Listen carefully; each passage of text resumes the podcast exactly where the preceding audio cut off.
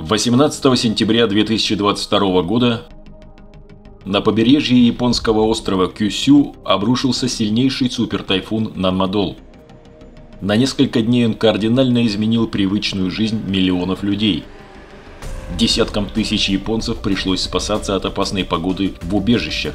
Стихия привела к серьезным сбоям в работе транспорта и к закрытию многих магазинов и предприятий. Без электричества остались более 350 тысяч домов.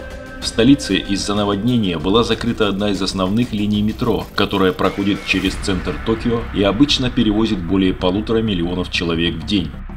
К сожалению, тайфун унес жизни нескольких человек, десятки получили ранения.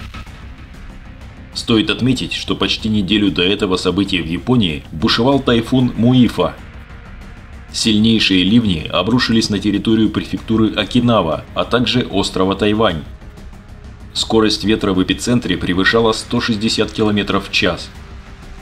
Сообщалось о пострадавших. В Китае тайфун Муифа стал самым сильным за последние 73 года наблюдений – 14 сентября в крупнейший город и финансовый центр страны Шанхай он принес сильные ливни и штормовой ветер скоростью до 150 км в час. В городе эвакуировали свыше 380 тысяч человек. Из-за обилия осадков часть улиц затопило. Наводнение сказалось на логистике и транспортной инфраструктуре провинции Джэйцзяне, что находится рядом с Шанхаем, эвакуировали более миллиона человек.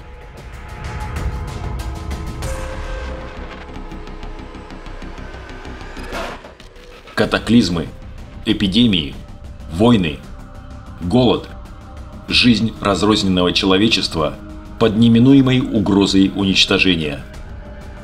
Есть ли выход из этих бесконечных кризисов? Есть. И наше спасение в единении. 12 ноября 2022 года присоединяйся к открытому международному онлайн-форуму «Глобальный кризис. Наше спасение в единении».